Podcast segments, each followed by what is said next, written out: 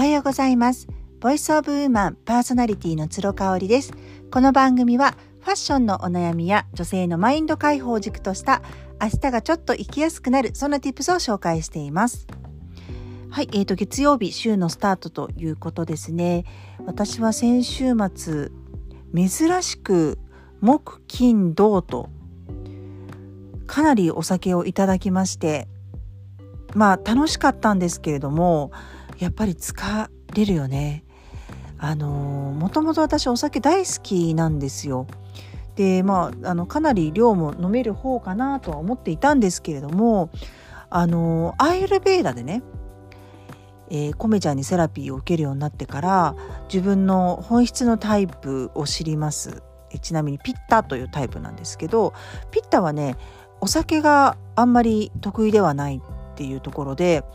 ちょっとね自分の中でねはってなったんですよね。あのまあ、サティというか何て言うんでしょうあ私ってすごくお酒が強くてお酒が大好きだと思っていたけれども本当にそうなのかなってちょっと思った部分があったんですよ。なのでねあのそれからですね、まあ、しばらくはお酒結構毎日飲むこと習慣がやめられなかったんですけれどもまああの今年の春から、えー、主人が平日はいないということでねもう一人の時はお酒を飲むのはやめようって決めたんですよね。まあそうするとですね朝も快適に起きられるし調子がいいんですよ。うん、ただやっぱりお友達とね会う時間っていうのはお酒込みで楽しみたいなっていうのがあるのでそこはこうお酒を全くやめるっていうよりかは、まあ、機械飲みっていう感じあの飲む機会がある時はしっかり楽しんであの心から楽しんでお酒をいただくっていう風にちょっと切り替えたんですよね。でねあの今週はあの週末にね予定がバーッと入りましてあのまず木曜日は今度コラボピアスをまた新たに一緒に発売をするれいちゃんが遊びに来てくれまして、まあ、れいちゃんとちょっと打ち合わせ等々ねあってであの LINE でいつもやり取りをしてるんですけれども私はまあご存知の通り電話が嫌いなんですよね。でまあれいちゃんもおそらく電話はあんまりしないタイプだったらもうお酒を飲みながら会って会ってねお酒を飲みながらざっくばらんに話す方がいいなーってちょっとこう直感的に思ったんですよ。そしたらちょうど木曜日があのれいちゃんも大丈夫っていうことでね、まあ、あの小学校4年生のお子さんもいらっしゃる中あの旦那さんにね、えー、お世話を任せてくれて来てくれたんですよね。でまああのそんなに遅くまでは飲まなかったんですけど美味しいお酒をいただきましてあのやっぱり会うとね45時間だけども解決することが本当にたくさんあってなんかこう LINE だと本音を言いにくかったりとかねあの全然できる人もいると思うんですけれどもタイプによると思うんですよね。こう会ってですね目を見て空気感であ今はこの話をするべきじゃないのかなっていう時にはその話題を出さずになんかこう今だなっていう時にこう出すとあやっぱりそう本音がそうだったんだなってこう本音を引き出すことができるってあのあるんですよねすごくねやっぱり実際会って目を見て face to face で話すって大事なんですよね。オンライン私はもう本当にオンラインの恩恵をめちゃめちゃ受けていてそこでビジネスモデルもあの確立しているのでねすっごく感謝はしているんですけれどもやっぱり face to face で話をするっていうのってもう格段に違うなとあの思いますよね。まあ、忖度してるかとかさ気使ってるか遠慮してるかとか本音を言ってないんじゃないかっていうのはやっぱりオンラインとかねそのメールとかの字面では読み取れないところがあったりしますよね。そうそんなこんなで木曜日はそんな感じだったんです。でね翌日、まあ、結構二日酔いで厳しいなというでも6時45分から朝ライブがあったので5時には起きてっていう感じだったんですよ。でまああのー、その日美容院にも行くしね美容院でシャンプーしてもらいながら結構私爆睡しちゃうのでできるかな？なんて思っていたらいつもとね違う方新しいスタッフの方にシャンプーをしてもらったんですよね。であのまあ、マニュアルでねもうしょうがないと思うんですけどあのお湯加減いかがですか？とかねいちいち聞いてくるじゃないですか。あれでなんかこうリラックスしてるのになんかはってなりますよね。うんあの何かあったらこっちから言うからって思うんだよなだからそこをなんかマニュアル化してあのおかゆいとこございませんかとか洗い足りないとこございませんかってあったら言うからっていうねことなんですよ。であの日本人でさあの美容美容師さんできちんと訓練されてる方であの洗い残しがあるとかねあのそうあるわけないんですよ。本当に皆さん上手だから。だからもうご自身の、あの、技術に自信を持っているのであれば、それはね、あえて聞かなくていいんじゃないかな、なんていうふうに、あの、老婆しながらいつも思っちゃったりするのよね。でそんなこんなで、まあ、20分ぐらいのシャンプータイム全く寝れずに、そのまま金曜日はまた、えー、飲みに行きました。で、えっ、ー、と、私が大好きなワインバーのねエカイユのオーナーのエマさんとあとはアクリのエステサロンアクリボーテドアクリのはっちゃんとね3人で。でえっ、ー、とねはっちゃんとエマさんは私がお引き合わせをしたというかはっちゃんをエマさんのお店にエカイユに連れて行ってからの仲なんですね。ただやっぱりもうお二人ともすっごく人脈が終わりなので共通の知り合いがたくさんいたみたいです。なんかそんな話でも盛り上がってました。でねあのもうこの日はねいわゆるいつものなんかビストロとかフレンチとかイタリアンとかもうそういうところじゃなくって、まあ、はっちゃんが焼酎がね大好きなんで焼酎が飲める店っていうことでエマさんにチョイスしてもらったんですよ。でエマさんも行くのが初めてだったお店なんですけど神戸の藤丸っていう九州料理を出すお店でねもうねめちゃめちゃ美味しくてめちゃめちゃあのお酒の種類もあって本当に良かったです。でもやっぱりねコース料理とかね夜難しくなってくんだよね。胃腸とのご相談っていう感じなんですがちょっとコース料理とかってなかなか厳しいお年頃になってきたのであえてちょこちょこ頼めるのはすごく嬉しい。なのであの小餅昆布が入っている刺身こんにゃくとかね。あと何頼んだ？えっ、ー、と鶏の鶏のなんかお刺身みたいなのも頼んだし生春巻きなんかチーズとほうれん草が入っている生春巻きえっ、ー、と揚げ春巻きかを頼んだしで最後にそのあのえっ、ー、とチキン南蛮をね九州料理なんで九州料理のお店なんで頼んだんですけどもうねあのタルタルソースも全部手作りでめちゃめちゃ美味しかったです。で、あの、3人で割って1人頭4000円。あと日本酒も飲んだし、焼酎のソーダ割りも3杯ずつぐらい飲んでんのよ。最初ビール飲んで。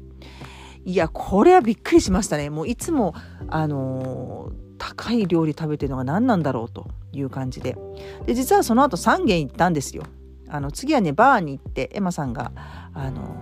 全部ね、見つけてくださったバーに 2, 2軒目と3軒目行きましてただやっぱりバーなんでもうお腹もいっぱいだし正直私もお腹いっぱいになるとねお酒もあいらないんですよね。そうで、えーと、正直その女子会ってさ23時間一緒にいてこうバッと喋ると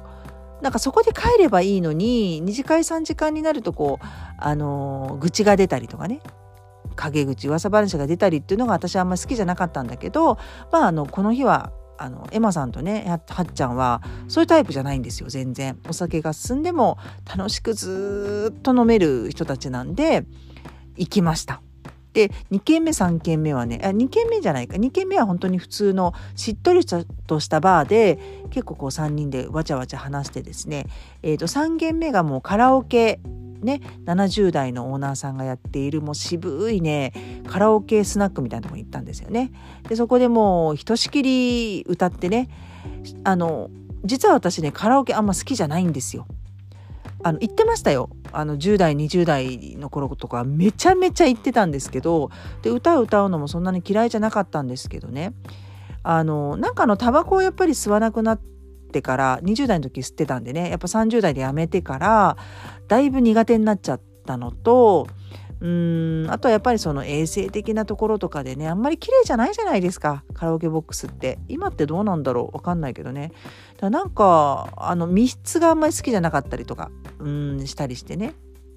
あの全然行かなかったんですけど、まあ、エマさんもはっちゃんもカラオケ大好きっていうことでね。あの行って久しぶりに2曲ほど歌いました。何歌ったかな？ドリカムの「嬉しい楽しい大好きと」あとはあと何歌ったかな。竹内まりやさんの「元気を出して」かなんか歌いましたかね。すっごい何年ぶり？45年ぶりのカラオケだったと思います。そう。うちねあの実家の家族姉と妹あとまあ父親も母親もねカラオケ好きなんですよ。だからねまあみんなで行ったことはもうもう何十年もないけれども結構好きなのよねみんなね。なんだろうカラオケって楽しいけど話せないよね。だからなんか話さなくても楽しく飲みたいっていう時にやっぱカラオケっていいのかなって思うんですけど私みたいに歌わないともう盛り上げ役になったりとかしてね。うん徹底しておりましたけれども。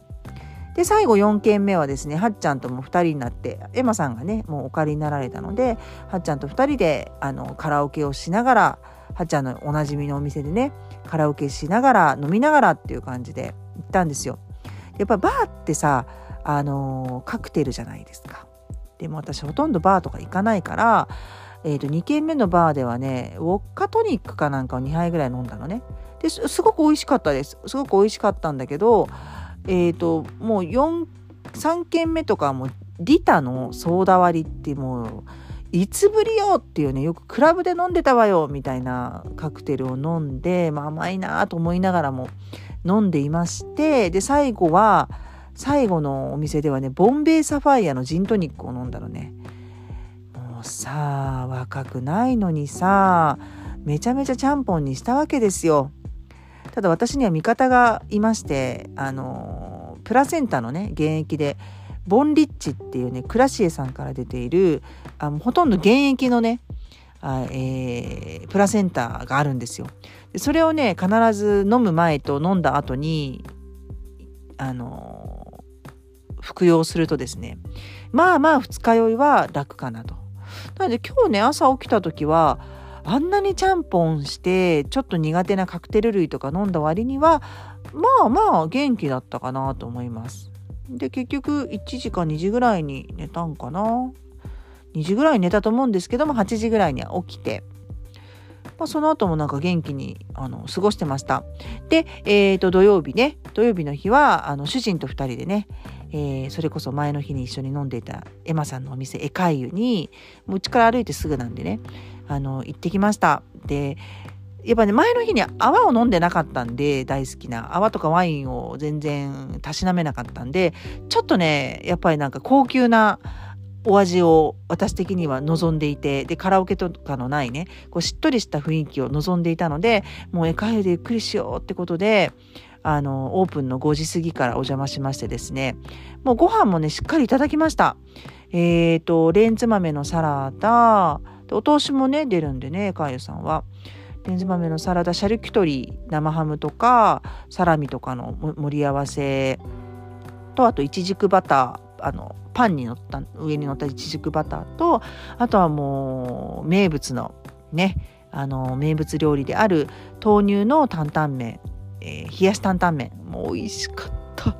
パクチーどっさり乗せていただいてねめちゃめちゃ美味しかったですね。これとあとまああの主人がねかゆさん何回も来てるんですけどカレーを食べたことがないっていうことなんで、まあ、牛すじのカレーをあのショーでいただきましてねもうお腹パンパンになりましてでシャンパンをいただいてワインもね一杯だけいただきました。そうあのなんでねかゆさんに主人と行ったかっていうとまあ今日ね10月が終わりますよね、まあ、期末なんですね。私のあのやっている会社株式会社ツロプランニングっていうんですけれどもあの11月が、えー、その期の初めっていうことで逆を言うと10月の末があの期末になっております。それで、えー、3年が終わった。3年目が終わったっていうことなんですよね。正式には11月の14日だったかな？に設立しているのであの設立日ではないんですけれどもまあ一応お疲れ様っていうことでね。あの私も本当に主人にたくさん助けてもらってるので、まあ、ご馳走しようっていうところで私も主人も大好きなあの絵描湯さんで、えー、色をさせてもらいました。本当にね会社ってまずは3年続けるのが大変って言われてますけれども、まあ、おかげさまでねあの続けることができていてもう私一人の力では本当に本当になくって私はただねもうあの踏ん張って続けてくるっていうね継続することだけをやっているっていうところでやっぱり続けていると助けてくださる方がたくさんいてもうね本当に感謝しかなかったなという感じですよね。なのであの来期は来期というか来年の春ね年明けからはあの場所を変えてですねフリーマーケットもできなくなるし本当にしばらくはオンラインあのだけになりますんでね。そういう意味ではもうあの収入っていう売り上げっていう部分ではガクッと減るかなって思ってるんですけれどもまあそういう時もありますし何より自分が選んだことなんでね。そこもまああの予想して予想だにしなかったあのタイミングで売り上げが落ちるっていうわけではないのでね。そこはもう当たり前だしその中でもこう自分ができることっていうのをあの試行錯誤しながら探していくっていうのがあの楽しめるようになりましたかね。4, 4年目入ろうとしてるこのタイミングでやっとそうかなっていうふうに思ったしあとやっぱ大きいのはもう自分が絶対これはおすすめしたいっていうものっていうのはもう間違いなくお客様に届くよなっていうね。その自信もあの経験値としてすごく得られてるのでうん、なんとか続けてこられてよかったかなって思ってます。もうね私はやっぱり言い訳をしたくなかったしあのきちんと社会貢献っていうところもあるのでね税金っていうところで、えー、きちんと納めたいっていうのもあったのであの結構早い段階から株式会社化させてもらったんですけれどももうそれに関しても全然後悔してないよね。うんやっぱりこう主人の扶養に入ってやるっていう選択もあったのかなでもやっぱそれはうん私の中ではちょっとあの本気出すぞっていうところではね、うん、本気は出すけれどもがむしゃらにこう時間だけかけるっていうわけじゃなくってきちんと家のこともね子供との時間ともとって、えー、仕事もして家でね仕事もしてっていうところであの言い訳したくなくてやってみたいなっていうとこがあったんで本当に充実した3年間でしたね、まあ、4年目も頑張りたいと思います。はい。ということで今日も最後まで聞いていただいてありがとうございました。それではまた明日。